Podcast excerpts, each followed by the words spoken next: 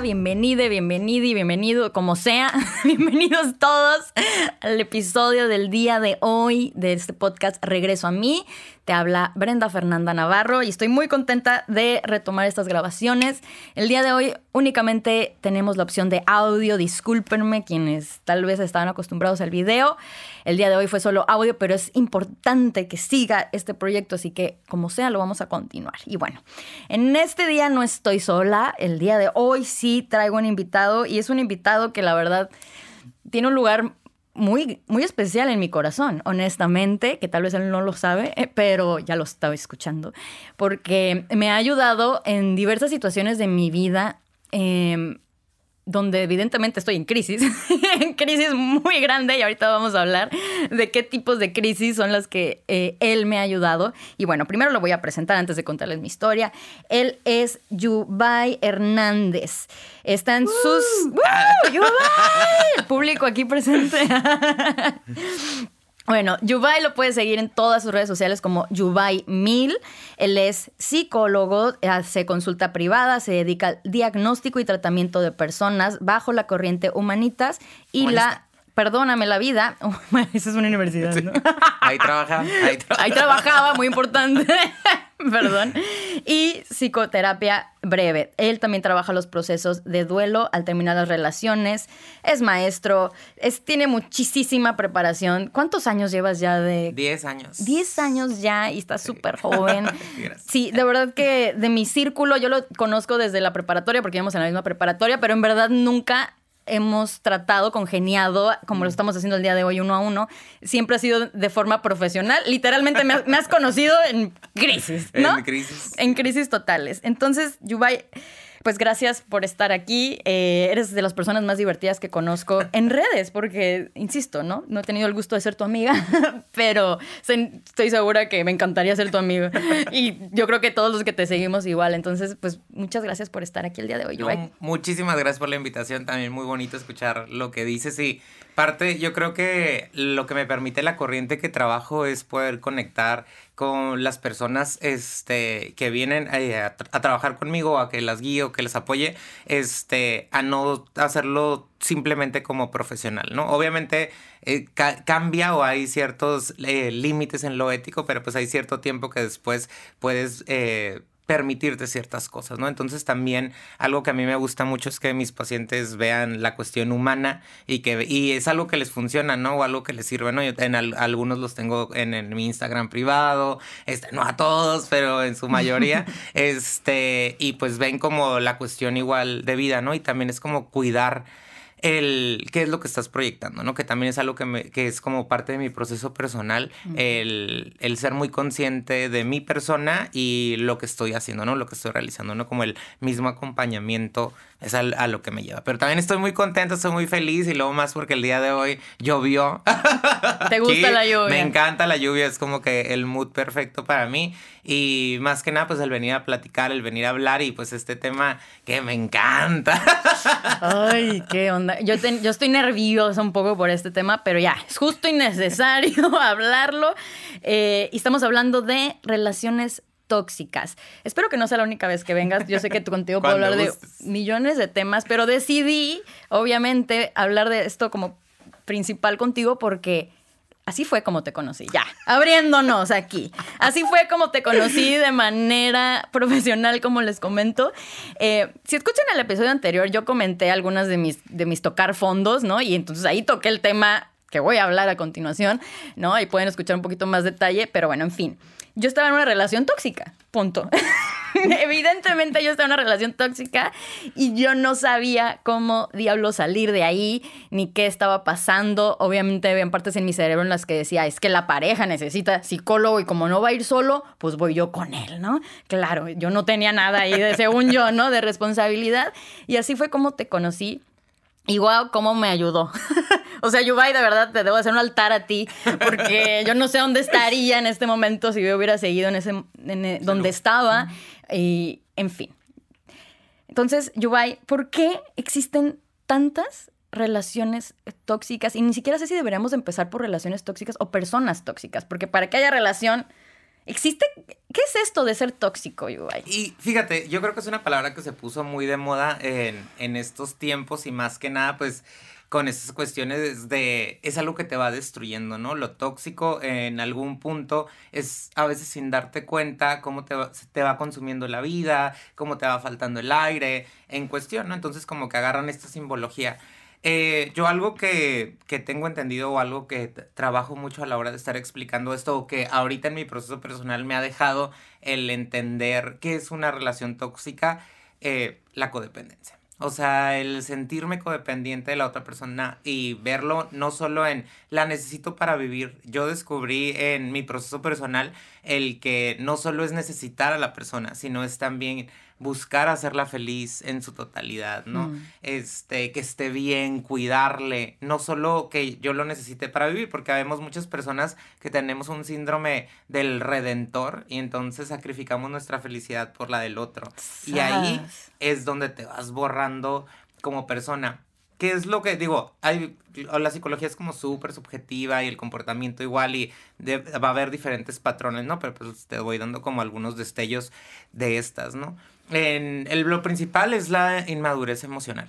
Claro. Sale todos de una u otra manera, somos inmaduros emocionalmente. ¿Por qué? Porque nos creemos grandes teniendo relaciones y estamos de repente como muy chavos, no hay experiencia de vida, pero pues llega uno a los 30 y se da cuenta de todas las decisiones que va tomando con base a, a, la inexperiencia, ¿no? O al ir conociendo, ¿no? Creer eh, que ciertas ideas que nos va poniendo la televisión son las que o las películas son lo que debería de ser. Una relación, eh, la gente siempre está contenta, siempre está feliz, es puro amor y pues también hay pleitos, ¿no? También hay peleas, discusiones, adaptación, cuando decides irte a vivir con alguien, de cierta manera como el acomodar, oye, pues es que en mi casa hacíamos así, no, pues en mi casa hacíamos así. Entonces de repente se desvirtúa el, ¿por qué estoy conectando contigo? A una pelea en el que yo te voy a domar, ¿no? O por tú no me vas a hacer esto, yo te voy a hacer el otro, y de repente es una pelea tras otra y se desvirtúa el, bueno, o sea, si ya te está generando tanta angustia estar con esta persona, ¿por qué estás con esta persona? Claro. Entonces aquí de, de repente el hablar de relación es romantizamos tanto que es una relación. Entonces, cuando no se parece a lo que yo quiero, empieza a ver como estos, yo les digo, ¿no? Berrinches emocionales por nuestra inmadurez emocional, que al final el dolor o las experiencias, como dices, o sea, te van eh, haciendo entender el qué debo de trabajar en mi persona, me hago responsable de mis emociones y voy a dejar llegar tan lejos a las personas como yo quiera si no me hago responsable emocional. Ahí está, ahí está el tema. Mira, yo creo o más bien te quiero hacer la pregunta, ¿tú crees que todos comenzamos teniendo relaciones de este estilo tóxicas? Porque, o sea, uno va en su vida normal, ¿no? Primaria, secundaria, y en prepa ya la mayoría, ¿no? Comienzan a tener sus primeras relaciones de pareja, ¿no? Y, al menos en mi círculo social, pues sí era muy común que todas las relaciones a mi alrededor eran más o menos toxiconas, ¿no? Pues ¿por qué? Pues porque te estás conociendo también, ¿no? Como a través de la persona, como que te empiezan a brotar cosas que no habías tenido la oportunidad. De vivir o que creías que era normal porque a lo mejor... Fíjate, y es que eh, al final nos van depositando a nosotros cosas, nuestros papás, eh, los medios, la sociedad, la cultura. Y esa es la parte donde hoy por hoy, bueno, yo, algo que platico mucho que me gusta decir es, estamos en la era del, amor propio y la responsabilidad. Entonces a veces no sabemos ni qué es el amor propio, ni qué es la responsabilidad, ni de qué se trata, y a veces no queremos ser responsables y es más fácil que los demás hagan. Y vivimos como en este cuento, la gente que somos muy enamoradiza, como en este cuento de estar en la torre y pues que vengan a rescatarnos, ¿no? En vez de rescatarse uno mismo, que es la parte principal donde... victimismo también. Ajá, y eso es cultural. Entonces venimos como de esta época donde si el hombre no me cela o si el hombre no me roba, Si me explico que no sé si te llegó a tocar escuchar de, no, pues se robaron a tu tía y la regresó al mes y ya estaban casados, ¿no? Entonces, ¿por qué? Porque había demasiado control, venimos de una, eh, una época también en el pasado de mucha educación en violencia, ¿no? Está rompiendo el machismo, todos estos eh, eh, movimientos donde están empoderándose la mujer en ciertos sentidos y obviamente el empoderamiento de la mujer hace que ya no acepte ciertas cosas y desde los noventas, ¿eh? O sea, ahorita te estoy hablando de la era del amor propio y la responsabilidad, porque es el tema que hay, pero pues desde los noventas empezaron a romper esos paradigmas, los divorcios, la manera de ver el amor, la manera de acercar, eh, dejar que los hombres eh, se acercaran, el cambio de roles. Entonces, de repente, el, cuando cambias como este mindset o esta forma de pensar sobre cómo ves el amor, es cómo vas a irte permitiendo ciertas cosas. Y te puedo decir, ¿no? en mi proceso personal siendo psicólogo, este, y que trabaja, he trabajado estas cuestiones de romper, eh, de, terminar relaciones o de estar en pareja y cosas así. Eh, pasar por procesos de, también de codependencia, pasar por procesos por la inexperiencia. La inexperiencia de vida. O sea, es a lo que voy principalmente donde entras, crees que es amor, crees que sacrificar cultural o religiosamente sin tirarle a la religión, pero es tenemos tan marcada la, palabra sacrificio que es, o sea, me tengo que aguantar, tengo que dejar, este, tengo que no decir nada por las apariencias.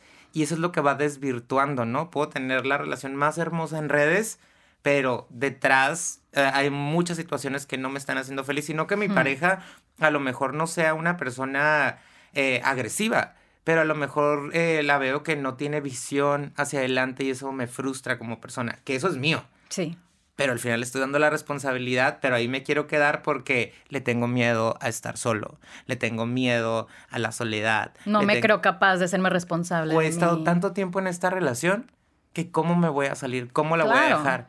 Y quiero que tú cambies. Y entonces cuando le doy la responsabilidad al otro, ahí es donde se vuelve tóxica la cosa. Ahí está. Sí. Mira, yo he tenido, te puedo decir, tres relaciones medias toxiconas, ¿no? La que conociste, pues fue ya la máxima, ¿no? De todas.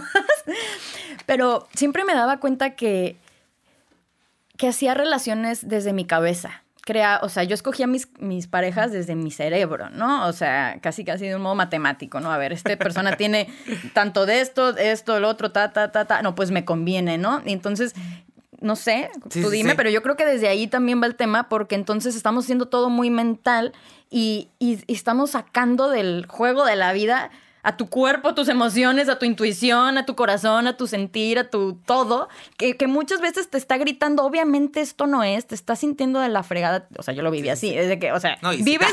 yo sí se, vive, pues. Sí, o sea, vives infeliz, vives en el hoyo, pero ahí estás.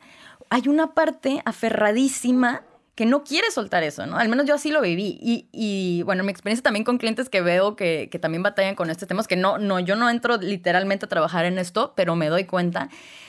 Veo como un común denominador y siento que las mujeres somos muy aferradas. Nada más las mujeres. Y no, no, aquí es, y bueno, esa es la cuestión cultural, ¿no? Hay, hay personas Fíjate, las personas que tenemos problemas o situaciones con los cambios, o sea, con eh, adaptarnos a cosas nuevas, o sea, que somos a lo mejor, digo yo soy así, ¿no? Muy controladores, nos cuesta mucho de trabajo dejar entrar y una vez que entra nos cuesta mucho trabajo dejar ir. Entonces, como tenemos un pensamiento tan obsesivo, como y lo mencionas ahorita, ¿no?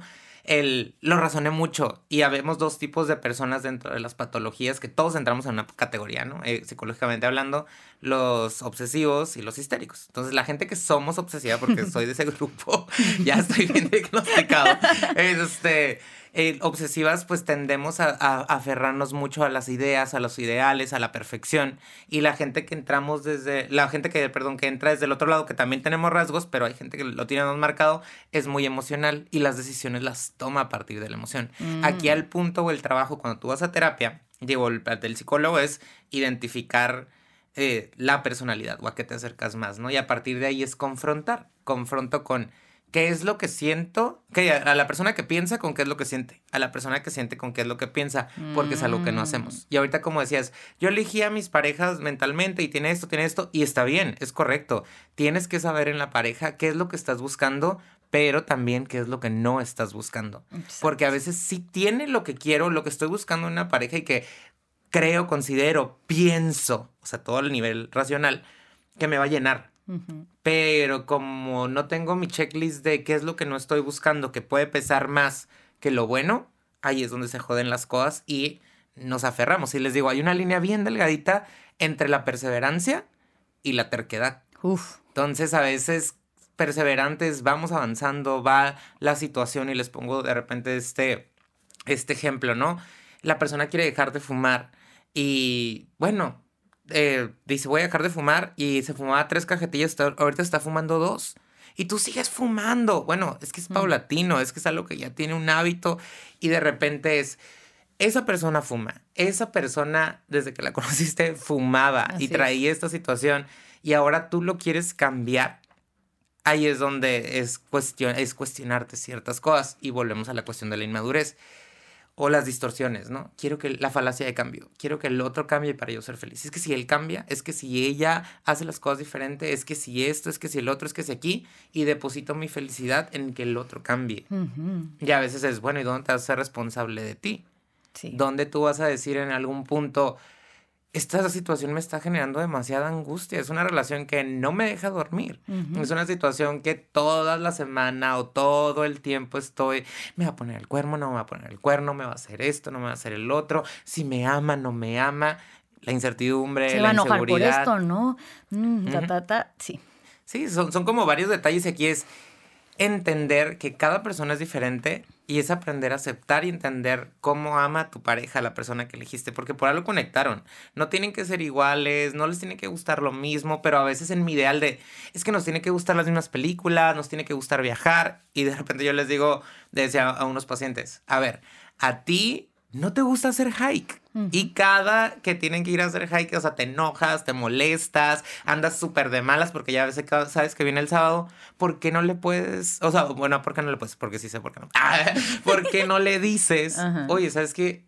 Está bien que te guste hacer hike, hazlo tú, invita a una amiga y ya que bajes, paso por ti, vamos a desayunar y tenemos un plan juntos. Pero neta, no me gusta hacer hike, es que no la quiero hacer sentir mal. Bueno, no quieres hacerle sentir mal, pero ahí vuelvo a lo que te decía. Sacrifico mi felicidad por la, por la de los demás, por la de mi pareja. No quiere decir que nunca vas a ir a hacer hike, pero ya va a estar en ti de, hoy neta tengo ganas de acompañarte, hacer el esfuerzo, neta hay que agarrar un trail súper leve, Torrey Pines, y pues vamos, ¿no? O sea, cerquita de la playa y terminas una placita, ¿no? Entonces le digo, o sea, busca opciones, o sea, tampoco te vas a ir a un hike, o sea, súper extremo, pero ya es porque tú lo decides y porque tú estás proponiendo, porque sabes que a tu pareja le gusta eso. Ya. O sea, a tu pareja le gusta hacer maratones tú no te vas a preparar para el maratón, porque si no ahí te estás queriendo convertir en una calcamonía para tenemos que ser iguales, que a veces pasa. Pero volvemos a lo que comentaste en un inicio, que es tu definición de amor. ¿Qué es el amor? Todos creemos que sabemos qué es eso, y en verdad yo no estoy segura que lo sé. Y, es, y es todo, nos vamos así como súper filosóficos en todo, en toda la situación, ¿no? Algo que me encanta hablar de los este, filósofos de antes, ¿no? Entonces, parte de lo que trabajan es como la cuestión de existencialista, ¿no? O sea, Sócrates, ay, acá, ¿no? Pero sí, Sócrates te decía, el, hecho de que tú pienses es lo que va a dar luz a tu concepto. ¿Se me explico? O sea, que va a dar luz a, lo que verdaderamente está dentro de ti. Entonces, cada cuánto te cuestionas qué es lo que esperas de una pareja.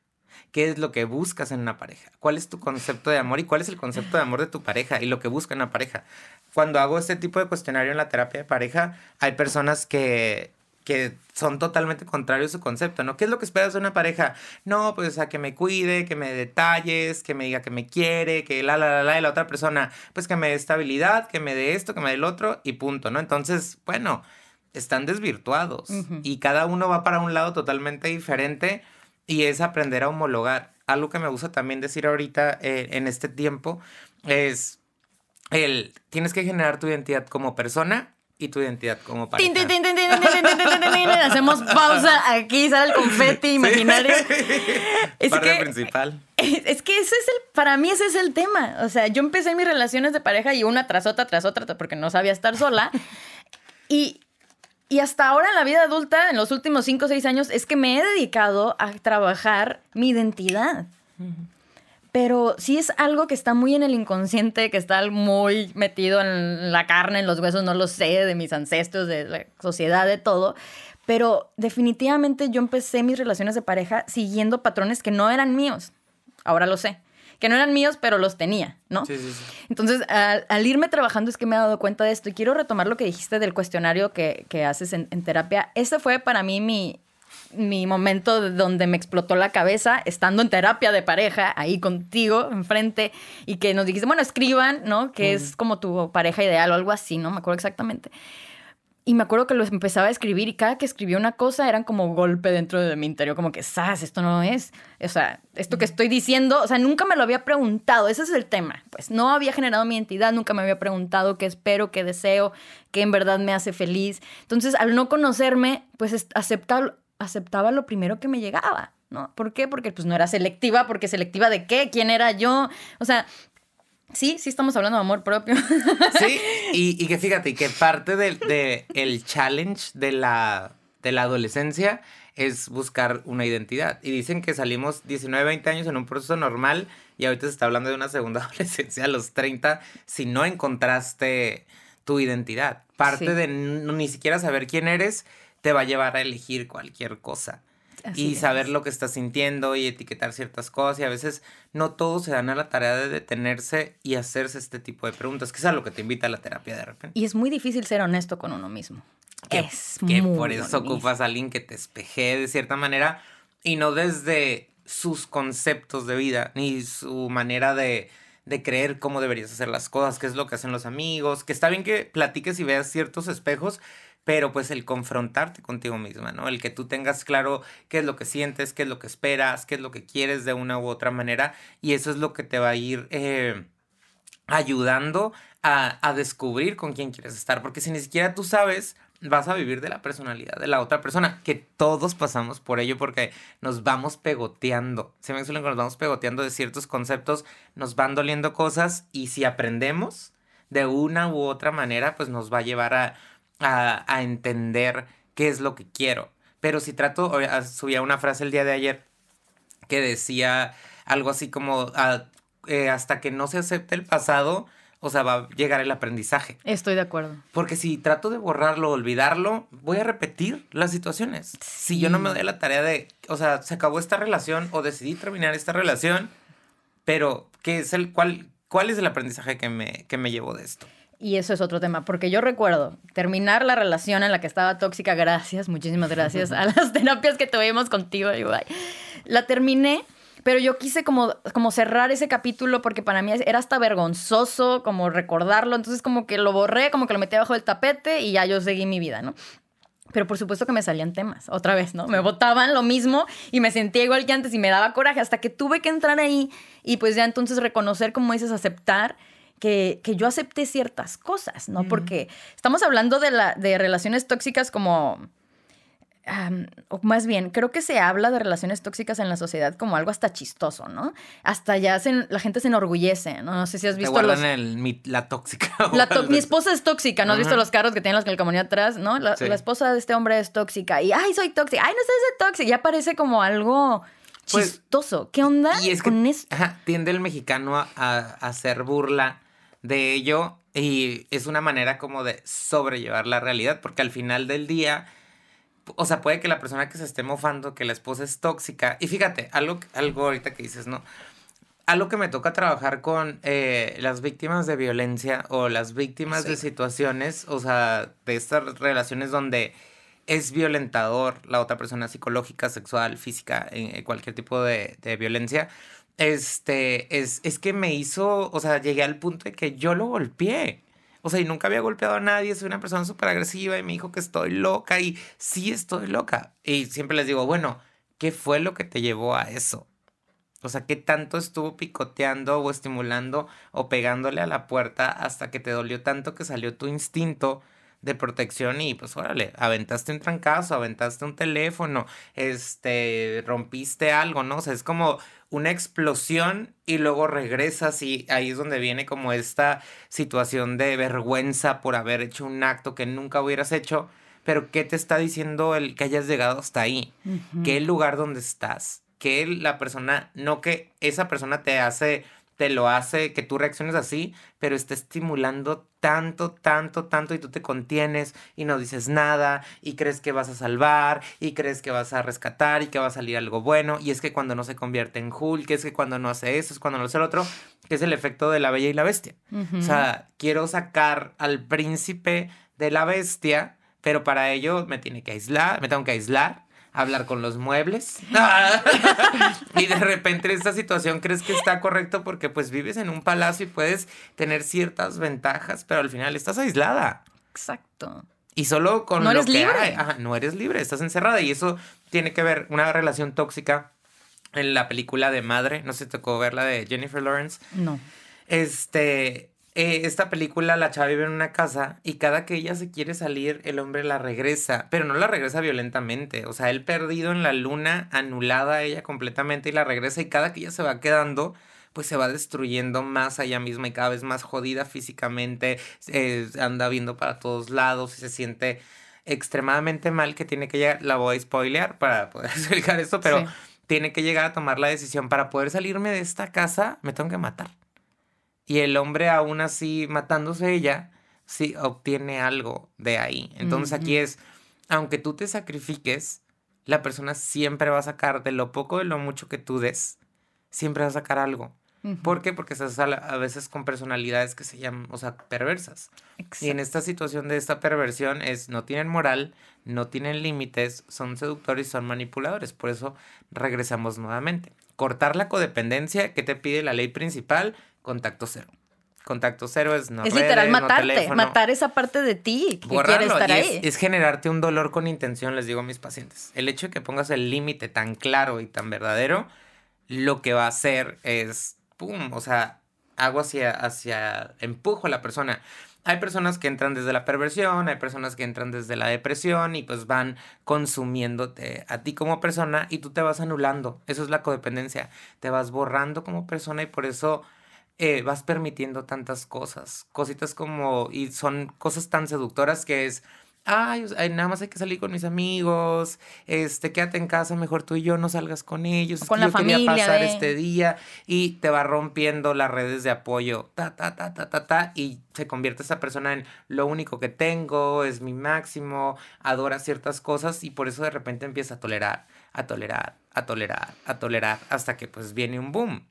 ¿Sí me Exacto. explico? Y este boom o este momento de quiebre, o sea, es un parteaguas en el cual, o sea, me sigo quedando aquí y agarro un respiro o ocupo salir para reintegrarme, ¿no? Entonces aquí te, te invita Walter Rizzo en un libro que tiene de Ya te dije adiós, ahora como te olvides, se llama por si lo quieren comprar, que es como muy cognitivo-conductual y te- es como un manualito Ok. te dice, cuando entramos a una relación, nunca prevenimos que se vaya a acabar esta relación, no pensándolo desde un lugar caótico o catastrófico en el cual se van a acabar las relaciones o esta relación se va a terminar. Pues si se llegara a terminar en algún punto por alguna situación, yo estoy prevenido, yo estoy teniendo esta prevención de soy independiente y autoindependiente. Independiente en el que puedo hacer cosas sin mi pareja y puedo hacer cosas, o sea, por mí y de, de mi situación, ¿no? De ir a comer sola, salir, hacer como todo lo que, que esté en ti, ¿no? Dos, aprender a perder, que es lo que te decía, a veces soltar es lo que nos cuesta más trabajo. Aprender a perder es, bueno, esta persona ya no quiere estar conmigo o esta persona no me está haciendo bien, ya no quiero estar aquí. Sí. Entonces, eh, en el punto en el que tú aprendas a perder o que sepas que las cosas pueden terminar y una ley o una regla es, tu, tu paz no es negociable. Entender que las relaciones van a tener discusión, des- quitarle este romanticismo a, la- a las relaciones, donde las relaciones van a tener discusiones, las relaciones va a haber días en los que van a estar molestos, en los que te vas a enojar, no tiene que ser todo miel sobre hojuelas, todo es un proceso. De repente te estás cuestionando, ¿es la persona con la que me quiero casar a los tres meses? Y dices, güey, espérate a que tengas, o sea, un año, dos años en el cual te cuestiones si están yendo para el mismo lugar. A veces ni siquiera disfrutas el noviazgo por estar pensando en el futuro y siempre te estás adelantando en vez de vivir el presente. Claro. Entonces, eso es lo que va ayudándote como a reparar. Sí, quiero retomar el punto de la violencia. Se me hace muy, muy importante porque decíamos que pareciera que está de moda y que es algo para no- enorgullecerte, ¿no? El tema de ser alguien tóxico. Eh, yo creo que si tú que nos estás escuchando te puedes identificar con alguno de estos diálogos internos que invitan a que estás teniendo una relación tóxica, te replantees qué tanto te enorgullece por- y que sepas en verdad lo que significa, porque yo no sabía, yo no te podía decir en ese momento, ah, estoy en una relación tóxica. No, yo no podía aceptarlo, yo no podía decirlo porque no lo sabía. Y ni No. estaba el concepto en ese tiempo. No, no estaba tan de tiempo, moda, ¿no? ajá. No existía. Bueno, el caso es que yo me vi envuelta en- también en situaciones de violencia. Afortunadamente, nada gra- tan grave, pero sí fue grave porque uno, pues jamás yo me hubiera imaginado estar ahí. O sea, yo, yo siempre era de la, ¿sabes? De incluso juzgar a, las mujeres que, o personas que, que, permitían algo así, pero yo estuve presente en situaciones de, de agresión, no hacia mí directamente, pero sí, situaciones agresivas. Y, yo me veía como en un tercer plano de, ¿cómo, cómo es que estoy aquí? o sea, ¿qué parte ilusa dentro de mí cree que yo puedo controlar esto o que puede cambiar esto, no? O sea, fueron, ahora que están tomando las red flags, pues sí, tenían unas banderas inmensas, gigantes en mi cara, ¿no? De, mira esto, mira esto, mira esto. Y fue como, como hasta la tercera ocasión de este estilo que dije yo, ok, evidentemente necesitamos ayuda, ¿no? Pero claro, necesita ayuda, ¿no? Claro, yo no, nada más la otra persona, ¿no? Y lo cual fue muy interesante.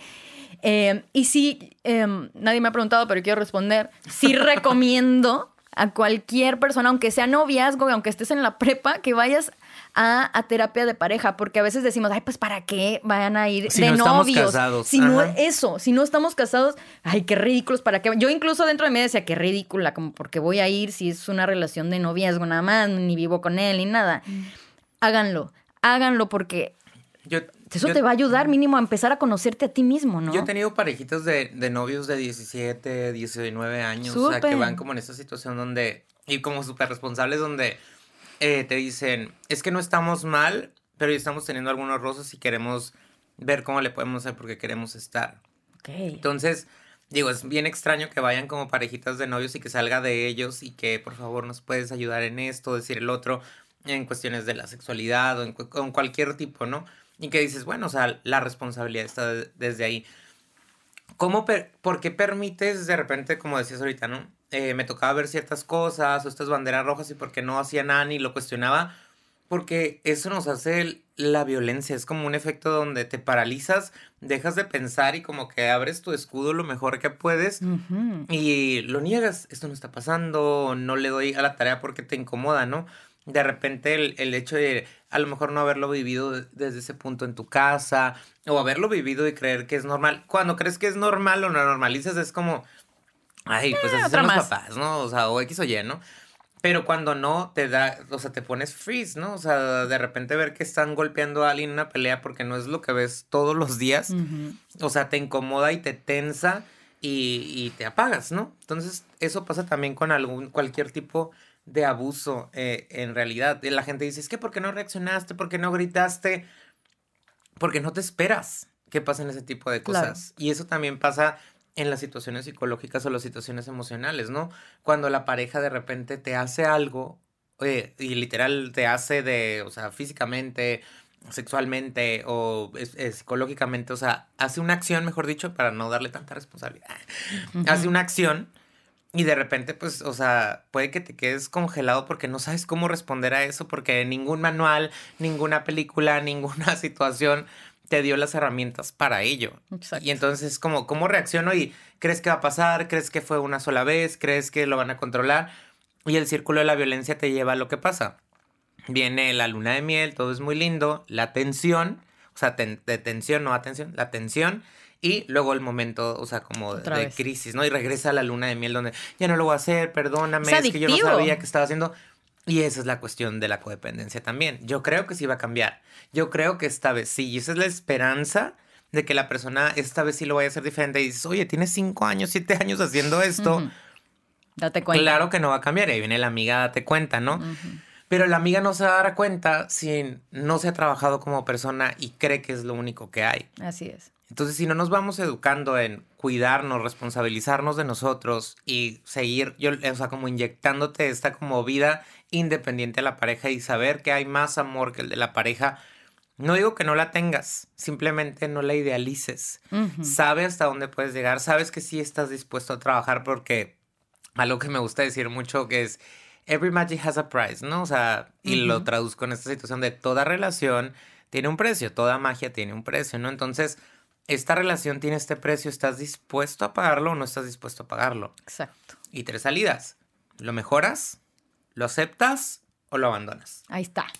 Y ahí fue cuando me fui. Aplausos para mí, por favor. Sí, para mí fue tan, me pusiste tan claro a mí el escenario de, pues mira, esto es lo que hay que hacer para que esto funcione. ¿Estás dispuesta? No. Punto. Ya no había nada más que hacer. Entonces, aunque sea para llegar a este punto, sí, por favor, vayan a terapia. Yo voy a, tengo esta gran duda. De las parejas que te ha tocado atender tóxicas, ¿no? Y poniendo la etiqueta, eh, ¿se recuperan? Eh, ¿La, ¿La, pareja o la situación? La relación de pareja. Hay gente, es que fíjate, obviamente las vamos a etiquetar como relaciones tóxicas, pero siempre es como esta cuestión de inmadurez mm. o esta cuestión donde no se han dado a la tarea de conocerse. Y es nada más, yo les digo, hay parejas que desde que las ves dices, ¿sabes? Y se los digo, ¿no? Esa primera sesión, tienen, o sea, tienen todo para estar bien, simplemente hay que cambiar esto, hay que cambiar, ya ves que soy como esto, esto, esto, esto y esto, desde su escucha, desde cómo te están contando sus problemas. Y si las personas no lo hacen, o sea, o si no están dispuestas, pues ya no continúa el proceso.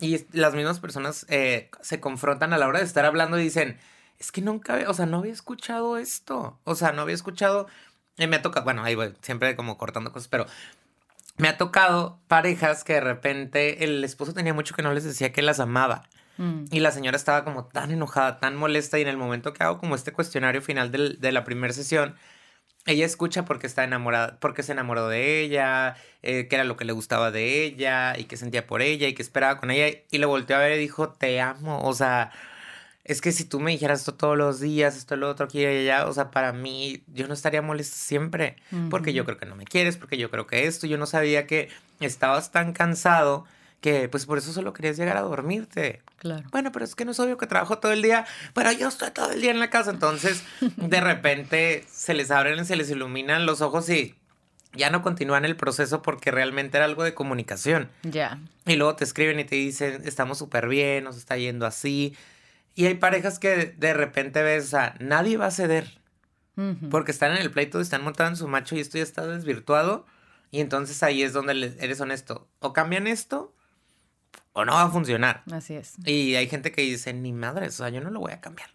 Y, es súper válido. Así es. Súper válido. Me ha tocado eh, llevar tener parejas donde estamos viniendo a terapia porque yo quiero trabajar la relación y la otra persona, ves que yo no quiero, pero pues le estoy, dando chance. Entonces le digo, al final en el cierre es como, yo les puedo decir que no pierdan su tiempo aquí en la terapia, porque mientras él no quiera o mientras tú no quieras, esto no va a funcionar. y aunque vayas con el chamán de la montaña, quién sabe qué, si la otra persona no va a poner de su parte, que es súper honesto y está bien. Así es. Se, eh, no va a funcionar porque son tres. Mejorar, ocupas del otro.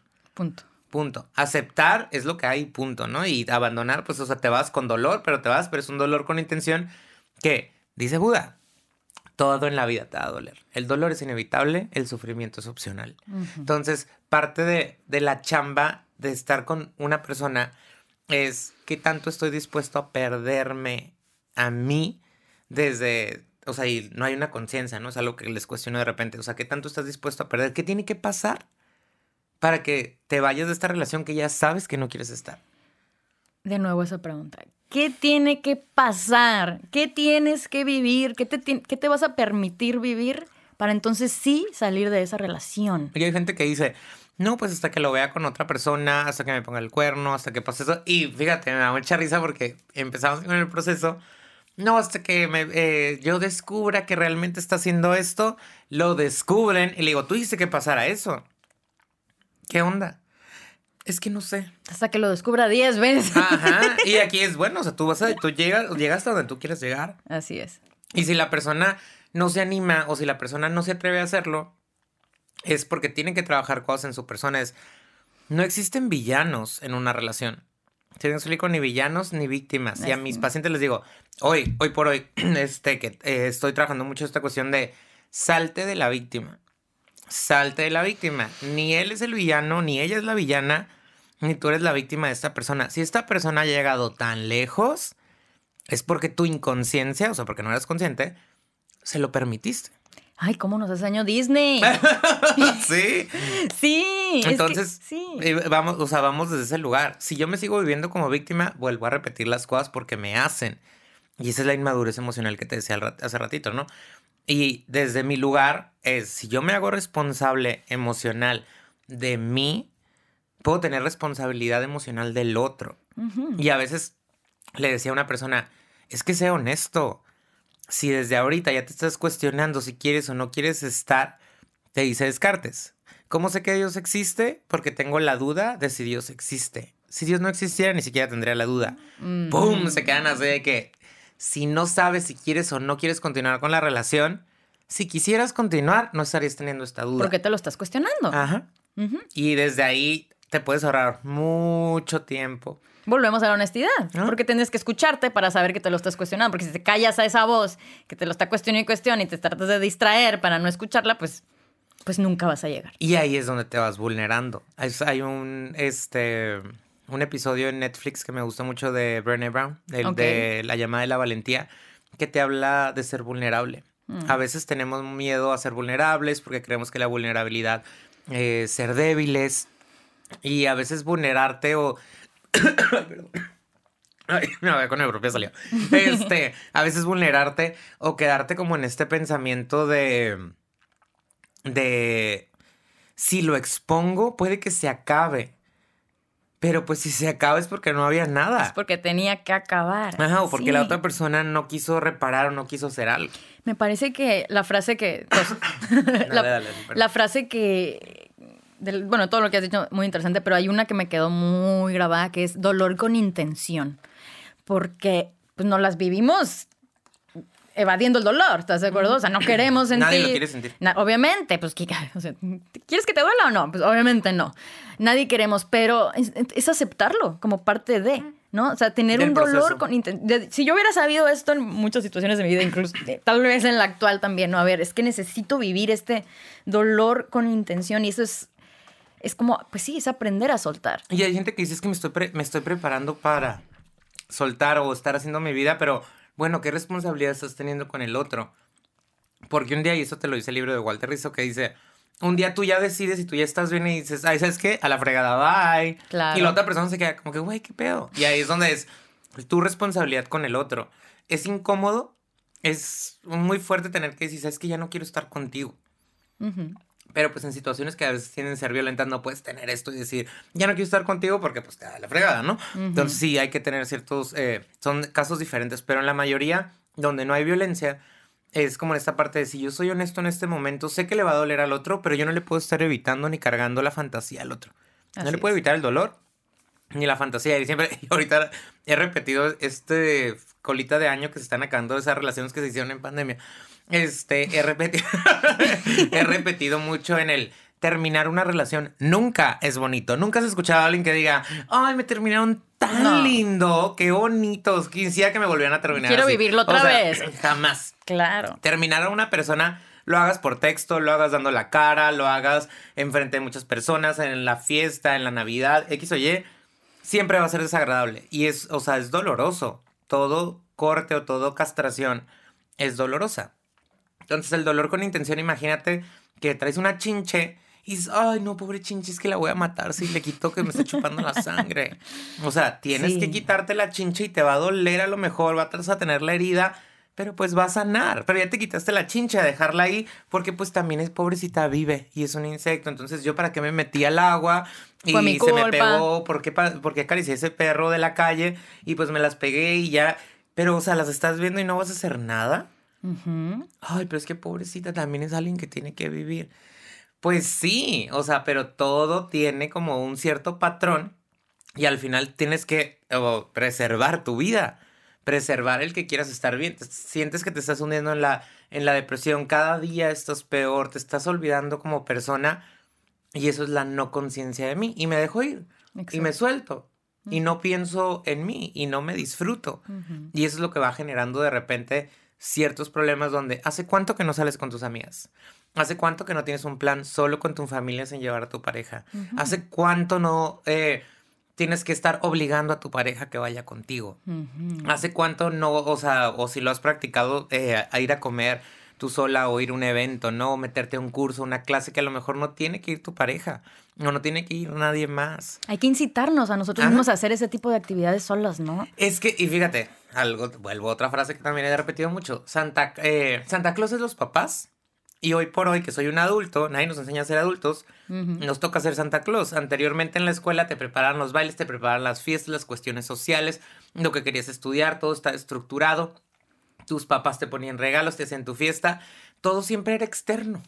Entonces, cuando terminas la escuela, entre tus veintitantos, en un proceso normal. Terminas la escuela, sales del mundo y te quedas como que, what the fuck, qué horrible es la adultez, porque nadie viene y me trae de comer, porque nadie me manda esto, porque el otro, porque aquí, porque allá, porque nadie me prepara una fiesta sorpresa, porque nada, o sea... Porque estoy solo en todo. Ajá, y, es, y esa es la adultez, donde, bueno, es que ahora te toca ser responsable de ti. Si quieres que tu vida no sea monótona, es tu responsabilidad.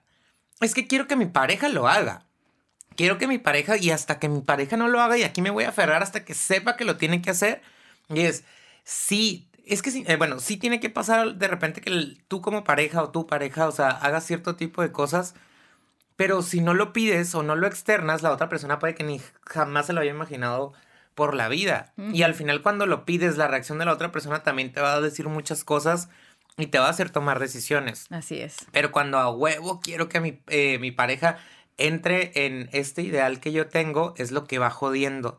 Porque yo me voy encabronando y voy haciendo cierto tipo de cosas, una agresión pasiva, donde, ah, tú no quisiste ir a la casa de mis papás, pues yo no voy a la de los tuyos. Ah, tú no quisiste hacer esto, pues yo no hago esto. Ah, tú no, tú no me quisiste acompañar, pues yo no hago. Entonces ya se vuelve una pelea. Entonces la pareja también se empieza a molestar y ya es unas y otras a hablar como que, oye, la verdad para mí es importante vulnerarme que me acompañes. O sea, no quiero ir a una boda como si estuviera soltera cuando tengo un vato. Claro. Entonces, o sea, al final, ¿cómo voy a tener, ¿de dónde voy a tener compañía? Y tu pareja te dice, oye, es que a mí me causan demasiada ansiedad ir a las bodas. Neta, no me gusta. Y tú dices como, bueno, o sea, yo quiero estar acompañada, pero ahora entiendo ¿por qué no quieres ir allá? Estoy imaginando que te valgo madre, que no me quieres. Bueno, ahí porque estaba el tema de la ansiedad, pero ¿qué pasa cuando es porque hay que hueva y ya? Va, y va, en esta situación donde yo te estoy diciendo que es importante, entonces ya van ciertas situaciones que te estoy diciendo que es importante para mí.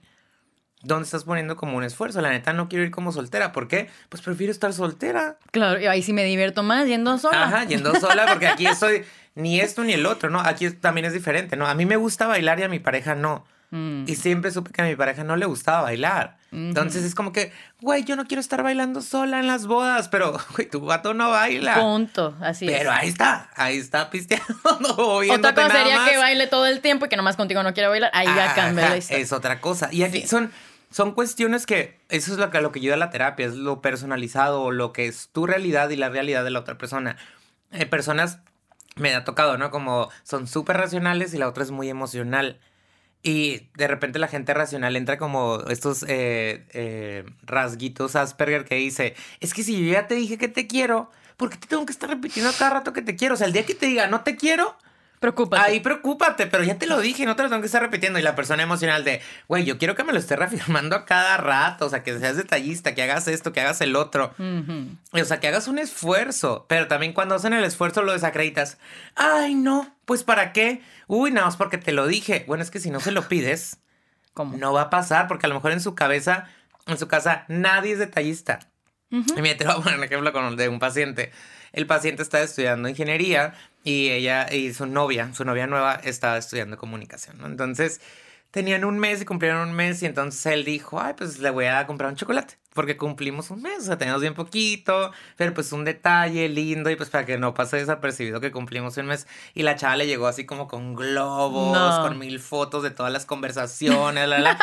Pero porque pues ella, o sea, imagínate, está en comunicación expresa, habla, le es fácil. Y él se asustó tanto que agarró su chocolate, lo guardó y la cortó. Wow. Porque no podía sostener tanta emoción. Obviamente después regresaron, lo hablaron y cuando, oye, es que yo esto, el otro, pero pues se abrumó con tantas emociones, ¿no? Claro. Entonces, y digo, estaba chiquito aparte, ¿no?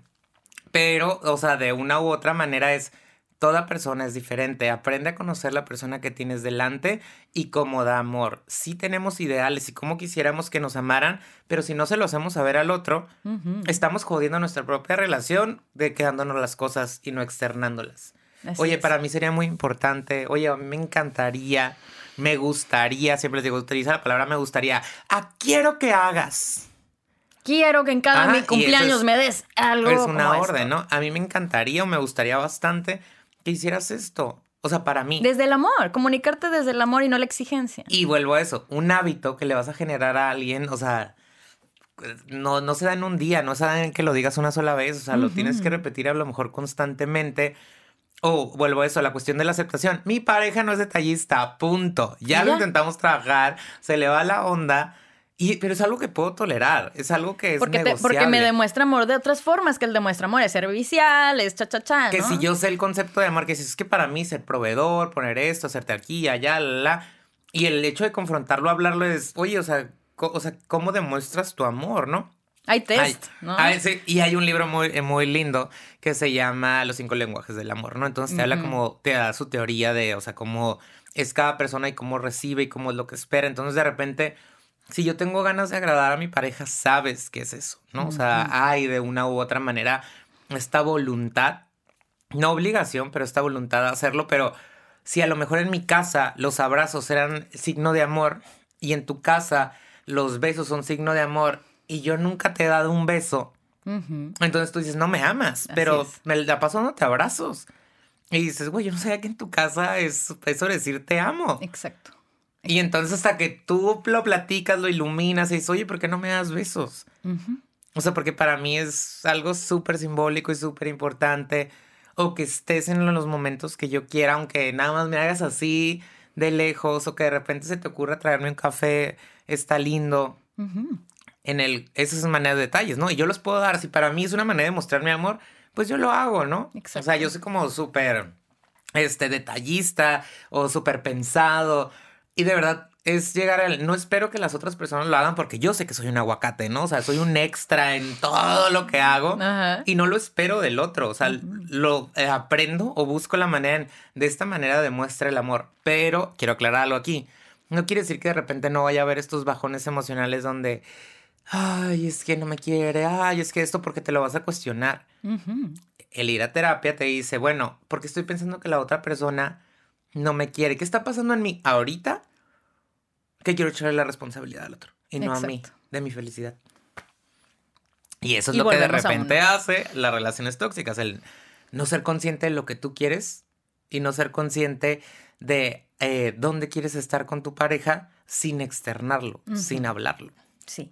Entonces podríamos definir que alguien tóxico, digamos, es alguien inmaduro emocionalmente, alguien que no se conoce, que no se escucha. Y en una pareja, pues realmente siempre son los dos. Ambos. Están en esa misma situación. Y es que no es malo ser emocionalmente inmaduro. ¿Qué te dice la inmadurez? Tenemos que madurar la relación. Claro. Tenemos que generar esta identidad de pareja donde nos conocemos. Y conocernos es donde, y sabes qué, la neta pensaba que me gustabas o que quería estar contigo y hoy me doy cuenta que no. Tomo una decisión y si ya me estoy dando cuenta que no quiero estar contigo, tomo otra decisión. No quiere decir que vas a entrar en una relación súper maduro porque siempre las personas están a enseñar algo diferente. Claro. Aquí es tener claro esto. ¿Estás dispuesta a pagar el precio de estar con esta persona? Oye, es que actúa como niño. Es un niño, siempre ha sido un niño, entonces tienes que buscar la manera en la que, o sea, tienen que buscar la manera en la cual se puedan acoplar una de mis psicólogas favoritas, eh, dice, las relaciones se construyen. Si eso no se, no, o sea, no se buscan, se construyen las relaciones. nada más que lo encontraste y ya está. Se construyen. Se construyen con el tiempo y eso es la adaptación. De acuerdísimo. En toda situación. Entonces, si le quitas el romanticismo es donde vamos a tener problemas. Y esa es la, la segunda etapa en una relación. Viene el enamoramiento, que es lo que te une a la persona. Y la segunda etapa es llega una discusión, la podemos afrontar, podemos resolver, estamos dispuestos a, o sea, quitar el ego desde el, o sea, la autoridad y esta cuestión de violencia, a que se haga lo que yo quiera, porque yo traigo los pantalones, hombre o mujer, quien sea. O sea, traigo los pantalones en esta relación y tú no me vas a hacer menos cuando, güey, no te estoy haciendo menos. Pero culturalmente creemos que todos nos quieren chingar, hasta la pareja. Sí. qué duro y qué cierto esto que estás diciendo. Em, a mí me bota mucho el tema de las relaciones tóxicas porque veo muchas. O sea, ¿cuánta gente en verdad está en una relación sana? ¿Qué es una relación sana, Yuba? Y si, si estamos hablando de que pues todos pues, estamos vivos, seguimos trabajándonos, ¿no? Y seguimos teniendo emociones enfermas y problemas y lo que tú quieras. Pero, ¿qué consideras que es una relación sana? Una relación sana es en la cual hay comunicación. No, no es en la que no hay problemas, porque es lo que te digo. Va a haber situaciones que tienes que resolver. Pero donde hay empatía, entiendo al otro, busco al otro, tengo comunicación. Y además, o sea, el el simple hecho de que busques ser responsable de las emociones del otro. Hoy es algo que en lo que no nos han educado. Por eso ves tantas, o en esta cuestión de nadie quiere sentir dolor, en esta situación millennial, donde quiero que todo sea fácil, quiero que todo sea rápido.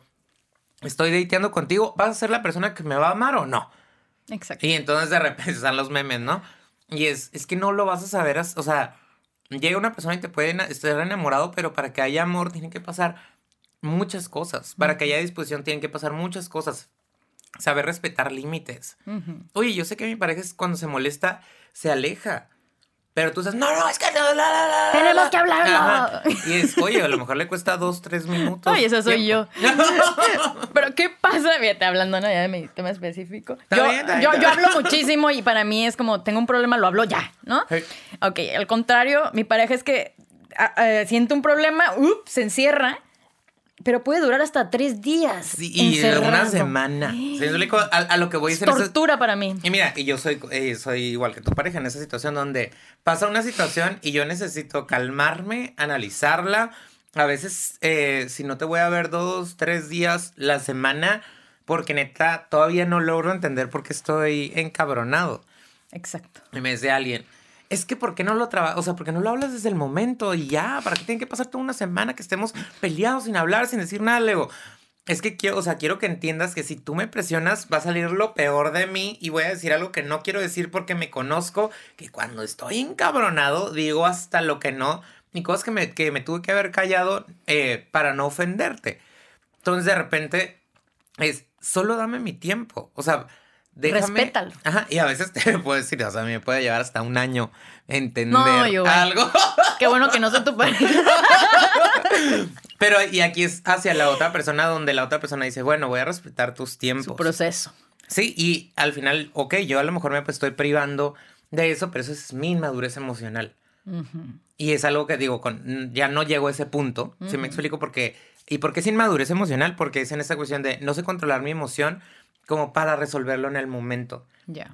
Y entonces como casi no contacto con el encabronamiento y cuando contacto, porque literal soy una persona que no se enoja, o sea, es súper raro que no me enoje, pero cuando me enoje, o sea, llega, llega a nivel Dios, les digo yo, así como súper grande, pero no lo, o sea, nunca, siempre busco transmutarlo o estarlo trabajando a que se baje, que esto, el otro, puede ser un segundo donde chingado esto, el otro, y aquí es cuando estás con una persona, las patologías se juntan. Mm. Y algo te tiene que enseñar. Y patologías, porque todo, te decía, todos entramos en una patología, ¿no? Entonces, algo te va a enseñar a trabajar en tu persona, ¿no? Como dicen tus maestros de vida. Claro, yo, yo es la paciencia, por supuesto. Ah, y eso es, ese es mi challenge. O sea, sé que, eh, sé que mi pareja, o sea, hace este tipo de cosas y a mí me encabronan. O sea, ¿por qué me está encabronando, no? O sea, si yo soy la persona puntual, si yo soy la persona perfeccionista, si yo soy la persona que está hablando ahorita, pero la otra persona se atrevió a decirme, dame tiempo, necesito pensarlo o necesito procesar qué es lo que estoy sintiendo porque tú me cuestionas y pues mejor me quedo callado porque ni siquiera yo sé qué estoy sintiendo, qué está pasando en mi cabeza. Exactamente. Y entonces de repente se me ha tocado parejas que dicen, es que le estoy hablando y le estoy diciendo y se queda callado, no me dice nada, parece que está hablando con la pared. Y yo les digo, pues cállate. ¿Cómo te va a contestar si no te callas y ni siquiera le has dado chance de procesar? Y si su ardilla tarda tres días en darle vuelta para poder decirte algo, a diferencia de ti que lo procesas, lo racionalizas, la, la, la, que le dijiste hace ratito. O sea, yo, la cabeza es lo que mejor me funciona. Sí. Entonces tú lo procesas, tun, tun, tun, y pum, respuesta. Y hay personas que no, que ocupamos conectar la emoción, entender, yo en, mi cuestión negativa cuando son, o sea, estas situaciones de enojo, las de tristeza, las de alegría, felicidad, las proceso súper bien, pero las de enojo, como es algo que no contacto tanto, me cuesta mucho trabajo cuando he sentido celos, me ha costado mucho trabajo cuando me encabrono así de, o sea, de que se va a acabar el mundo y digo, no, o sea, deténganme porque a ver a quién mato. Ah, porque no llego a eso, o sea, no contacto. Entonces, ese es mi madurez emocional. Claro. El, lo, ya lo reconozco, pero no sé manejarlo. Y esa es mi chamba. Ahí está. Y es el proceso en el que estás y punto. Y entonces es con cuál, cuál es tu talón de Aquiles en tu relación. Y ahí te va a hablar lo que tienes que trabajar. Como dices, la paciencia. ¿La has trabajado? Mm, no. O sea, por ejemplo, un paciente, ¿no? O, en esa situación como que no, pues la verdad nunca había tenido opción de ser, de, ser paciente, sino de que habla las cosas. Bueno, las va a hablar, pero va a costar cierto tiempo y cierto proceso y cierta cuestión donde tú le tienes que dar su tiempo. Sí. O sea, a lo mejor el, el querer controlar a mi pareja. O sea, bueno, la vas a poder controlar. Ah, no, tienes que saber trabajar el que hay personas que no van a contestar a tu control y mucha gente cree que es, no seas controlador. No, sé tan controlador como quieras, pero aprende a lidiar cuando las personas no acepten tu control. Exacto. Entonces como... Ah, caray. No funciona la fórmula. Ah, y hay gente que, o sea, que te, van a funcionar en tu trabajo ser controladora. O sea, no te lo borres. Es parte de tu personalidad, pero va a haber personas con las que, ¡pum! Y normalmente es la pareja. Así es. Es la que te decía, a ver, espérame. Aquí no. Aquí no. O sea, si quieres ser, o sea, de repente las que son maestras quieren estar educando a los novios o a los esposos y es. No es tu alumno. No le ocupas poner un reporte, ni una plana, ni esto, ni el otro. O sea, agarraste una personalidad que es como un niño que pasa, y me ha tocado con varias que son maestras, empieza a trabajar desde ese lugar. ¿Dónde te estás poniendo cuando te estás convirtiendo en la mamá o en el papá? Ay, cómo me molesta a mí. De tu pareja. Y eso también es algo que se vuelve tóxico. Anulas a tu pareja como pareja. Es que él no sabe. Contestas por él, haces esto, haces el otro. Caemos porque es la manera en la que tenemos entendido el amor. Ya. Si me explico, mamá es el amor, entonces como es el amor, soy como mamá, entonces hasta que no soy consciente de mí, empiezo a soltar cositas de, ¡Eh, chin, así es como conocí el amor. ¿Sí me Quiero hacer otra pregunta. ¿Cómo lidiar de una manera sana con una pareja que a leguas es tóxica y que está cerca de tu vida? Aquí en, en esta situación es, si ya estás viendo, si ya te está causando mucho conflicto, que es lo de tu paz no es negociable. Hay personas que tú sabes, es, vuelve a lo del precio. Tú sabes que estás dispuesto a pagar. Me ha tocado parejas que andan con, o sea, o personas que tienen una relación con eh, personas que son muy depresivas y al final no es que la otra persona eh, tenga algo malo, pero su mismo situación de trastorno psiquiátrico ya a nivel grande, este, te está consumiendo también a ti. Claro. Y ahí es donde, es que cómo lo voy a dejar en el su peor momento. Ay, sí, la rescatadora. Y entonces ahí estás, vuelvo a lo que les decía, estás sacrificando tu vida o estás sacrificando tu, eh, tu felicidad por la del otro donde no es tu responsabilidad. Puedes acompañar, puedes tener buena, o sea, disposición en, apoyar, pero no lo puedes convertir en tu vida. A menos que realmente seas consciente de, quiero convertir en mi vida, o sea, mi vida al servicio de esta persona. Si lo haces por vocación, vas. Claro. Pero sabes que te vas a privar de muchas cosas. Por eso esta cuestión que te digo religiosa en, en cuestión no eh, como las, las monjas, ¿no? O sea, a las, eh, se dice monjas? Se Entonces, donde, o los monjes, ¿no? Donde, o sea, quitan, no, y digo, su felicidad es el voto que están haciendo, por eso le llama los votos. Así es. Y están casados con ello. Entonces, cuando tú estás en una pareja que tiene una situación así de grande que sale de tus manos, tú sabes si quieres estar al servicio de ello o dices, ¿sabes qué? Esto es demasiado para mí. No sé cómo sostenerlo de verdad, me duele en el corazón tener que hacerlo y voy a causar un dolor al tener que irme, pero no lo puedo sostener. Y es saber hasta dónde puedes llegar y esos también son los límites.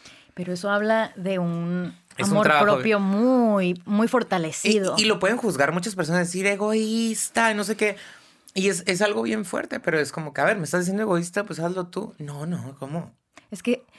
Eh, es, es, que, es que venimos al planeta a ser felices, ¿no? O sea, es que ayer justo veía, creo que un reel, ¿no? O algo así, por un mensaje que me gustó mucho que decía, nadie va a venir a rescatarte, ¿no? Nadie va a venir a levantarte temprano en la mañana, a decirte que hagas ejercicio, a que comas sano, a que vayas al trabajo, que tengas buena actitud. Nadie va a venir a decirte absolutamente nada y eso es tomar la responsabilidad de, de uno mismo. Entonces, menos en una relación, nadie te va a venir a decir, oye, o tal vez sí, ¿no? Pero no, no lo vas a escuchar, al menos que vayas a terapia, ¿no? Pero aquí el chiste creo que es estar en conexión siempre con uno mismo, no desconectarnos de lo que sentimos, ¿no? Porque te digo, yo me llegué a sentir de la fregada en un hoyo espantoso y, y aún así mi mente me quería convencer de que eso era, ¿no? Eh, situaciones hay muchas como las que has comentado, ¿no? Pero pues volviendo a lo que es mi experiencia, me gustaría decir también, suelta la creencia de que tú sabes lo que es mejor para el otro. Pregúntale. No supongas. No supongas. Es que yo sé que si él hiciera esto y que si dejara nada más de hacer esto y todo, todo, él sería feliz y yo también. ¿no? Y por eso es lo que te digo la- de la comunicación. Si yo no externo mis inquietudes, si yo no externo mis emociones, si yo me espero a tomar decisiones hasta que yo esté bien, háblalo desde que estás mal. Exacto. Y, y normalizar terminar relaciones. Porque si es no, honestidad. Eso es honestidad. Creo que así se va a llamar el episodio, creo, más que relaciones tóxicas. honestidad con uno mismo. Porque cuántas veces no nos hemos ido... Es más, Honestidad emocional, ponle. Sí, es que cuesta ser honesto. Yo hace unos días hice un cuestionario, ¿no? Donde la única instrucción era ser brutalmente honesta contigo mismo. ¿Sabes cuántos días estuve aplazando hacer el cuestionario? Porque eh, le eché una ojeada a las preguntas y dije, híjole, pero tengo que ser brutalmente honesta, ¿no? Y con dolor fui y contesté el cuestionario, ¿no? Pero fue un proceso de permitirme tener un dolor con intención, Con como, intención. como bien lo dijiste. Entonces, bueno, permitámonos sentir, porque si no sientes, pues cómo vas a saberlo, ¿no? Y aprender a estar cómodos con la incomodidad. Que digo, es como, No suena medio raro, quiero. pero es- a veces son, un, hay una película que se llama el, el- La familia y el zoológico, algo así que tenían, que se cambiaron de casa y tenían un zoológico atrás, y tiene un aprendizaje bien lindo que dice, son 20 segundos de incomodidad nada más. O sea, lo que Mm. tienes que hacer son 20 segundos y nada más sácalo, dilo, externalo. Y la respuesta que haya, tanto puede abrir puertas como te va a decir, aquí no es. Ser vulnerable y externar lo que estás sintiendo, las dudas que estás teniendo, le va a dar también oportunidad a tu pareja de saber dónde está parado. A tu pareja de que no quiera recuperar o subirse al tren cuando el tren ya se fue. Mm, Pero porque tú te trabajaste, lo hiciste y no fuiste honesto en el momento de ya no me estoy sintiendo a gusto, o está pasando esto, o es recurrente que estás haciendo esto, o sea, y tu pareja, bueno, es que tú también estás haciendo esto. Y ahí todavía se puede rescatar las cosas. Por eso cuando llegan a terapia, les digo, pues es que ya no está. ujú. O por qué le quieres guardar duelo a una relación cuando hace siete meses ya no eres su pareja. Así es. Y hay personas que se quedan, wow, entonces por eso me está haciendo más fácil enamorarme de alguien ahorita que ya lo estoy terminando. Sí. Claro. Y a veces si hubieras terminado en tiempo, no hubieras puesto los cuernos. Y a veces si hubieras terminado en tiempo, no estarías eh, teniendo que lidiar con esto. Y a veces si hubieras terminado en tiempo y toma su tiempo tomar la decisión, pero vuelvo a eso. La honestidad es lo que va a hacer que no se vuelva tóxico algo, Que no se vuelva incómodo, que no se vuelva este, esta situación de, de tengo que seguirme aguantando el estar Eso. aquí. Quiero embonar, soy un cuadro y quiero embonar en el triángulo. Y es, acepta, elegiste mal. Bueno, no tanto elegiste mal, pero, pero no te tomaste el tiempo para hacer tu decisión o tomar tu decisión, pero te dice Nilda, el, si tú crees en este pensamiento que elegiste mal, tomaste una decisión, toma otra. Exacto. Terminas y tomas otra. Y mucha gente es que no lo quiero terminar porque va a ser un fracaso. A ver, de los fracasos se aprende Así es. y es tenerlo en cuenta. Si tú no te das a la tarea de ser compasivo contigo, de cuidarte también a ti, es que va a sufrir la otra persona, pero tú estás sufriendo. Tú estás sufriendo. Y te, volvió lo mismo. Me bota la palabra sacrificio. Siempre estamos haciendo sacrificios por amor a lo Romeo y Julieta, ¿no? Si creo que el otro se mata, yo me mato y me tengo que matar por amor. Así es. Y el amor no es muerte. El amor no debería de doler, ¿o no? No debería doler. Ujú. pero estamos tan entendidos a esto de quitarme el pan de la boca, hacer sacrificios por la pareja, Claro, entregarme al 100%. luchar contra un dragón, caminar miles de kilómetros, porque si hubo, si hubo este desgaste y este ponerte en riesgo, quiere decir que sí me amabas. Pero es, a ver, ¿cómo, ¿por qué tengo que sacrificar mi vida, mi cuerpo, mi, o sea, mis noches de sueño, mis lugares en el trabajo, mi posición que he logrado profesionalmente? Porque no estoy dispuesto a soltar, no estoy dispuesto a perder, no es. estoy dispuesto a quitar esta idea eh, de elegí mal, porque mucha gente me ha tocado que dice, estoy quedándome porque no quiero tener un fracaso. Matrimonio, noviazgo.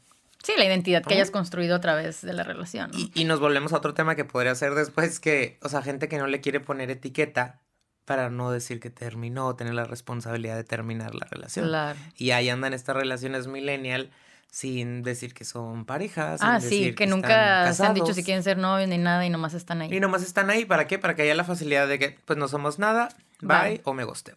Entonces también eso es una manera de no querer lidiar con el dolor. Hay, hay tanta tela, hay tanta tela de dónde cortar aquí, pero bueno, para, para ir un poco cerrando aquí, yo, yo estoy pensando en alguien que tal vez estaba como yo en su momento y que todavía ni siquiera le podía poner nombre y apellido a lo que estaba viviendo, sintiendo. ¿Qué le dirías a alguien que nos está escuchando y que pues tal vez le están llegando estos temas? ¿Qué le dirías? Lo que le digo a todo el mundo, ¿no? Como, trabaja en ti, empieza a ser responsable de tus emociones. Y ser responsable de tus emociones es si estás sintiendo mucha angustia, no estás pudiendo dormir, no estás pudiendo comer. Cuando te despiertas, ¿es lo primero que piensas? Ajá, eh, algo está pasando.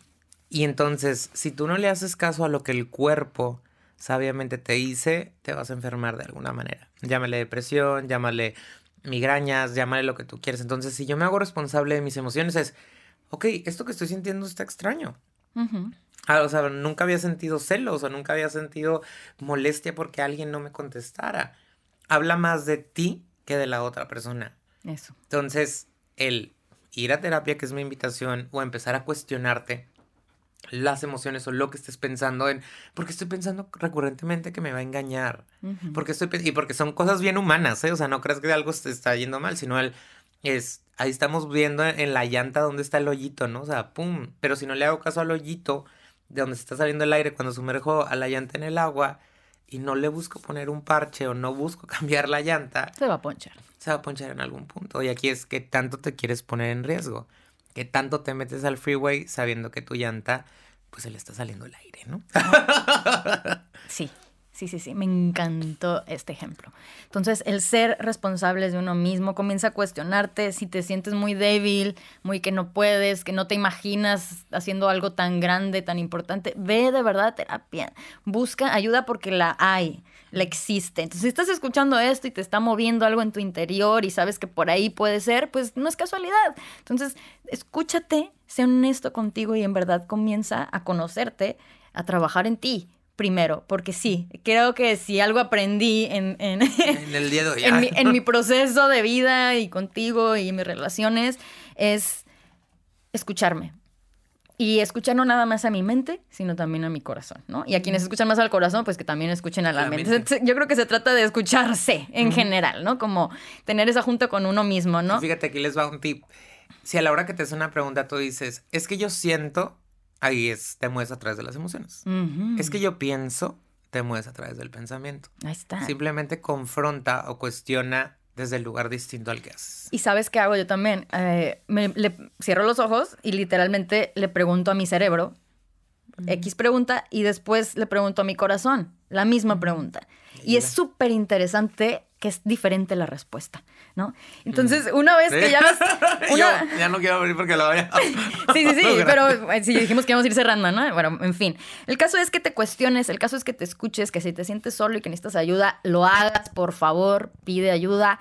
Y sí se puede, ¿verdad? Sí, puedes salir de eso. Y aquí es, yo algo que me gusta decirle también a mis pacientes, no busques tanto la felicidad, busca la paz estar tranquilo, porque a partir de la tranquilidad vas a poder disfrutar de la felicidad. Así es. Si no estás tranquilo, aunque, te, aunque estés en el mejor lugar del mundo, no vas a, nunca va a surgir esa felicidad, esa emoción, ese sentimiento en algún punto. Busca estar en paz y busca estar tranquilo donde estás. En paz con la soledad, en paz con la pareja, en paz con la familia, y es lo que te va a permitir que entre esa felicidad. Porque buscamos la felicidad, pero sin el proceso. Es a lo que voy de repente con mis pacientes. Sí, sí, sí, no, Uf, uf, es que también, ¿no? O sea, ¿cuál es el concepto de felicidad? ¿No estar en éxtasis todo el día o la paz? Pues sí, definitivamente es la paz. Entonces, tu paz no es negociable, ¿verdad, Entonces, a trabajar en ti, tu paz es lo más importante. Te mereces ser feliz, te mereces no estar cargando ese peso innecesario que estás sintiendo. Eres el dueño de tu vida. Puedes hacer y deshacer, hacer lo que tú quieras, pero hazlo. hazlo, por favor. Y ojalá que ya dejemos, al menos que nos, quienes nos escuchen, de romantizar o de enorgullecernos del tema de la toxicidad en las relaciones de pareja, porque pues no es un chiste. Así lo dejamos. Yubai, muchísimas gracias desde el fondo de mi corazón. Creo que fue un episodio muy de mucha información, muy buena, muy importante. Y repito, espero tenerte aquí otra vez. Cuando gustes, aquí estoy. Muchísimas gracias por la invitación y pues nos vemos pronto. Y ya estoy emocionado por escuchar. Nos vemos en la próxima. Muchas gracias por llegar hasta el final. Te mando mucho amor y nos vemos en el siguiente episodio de Regreso a mí. Woo!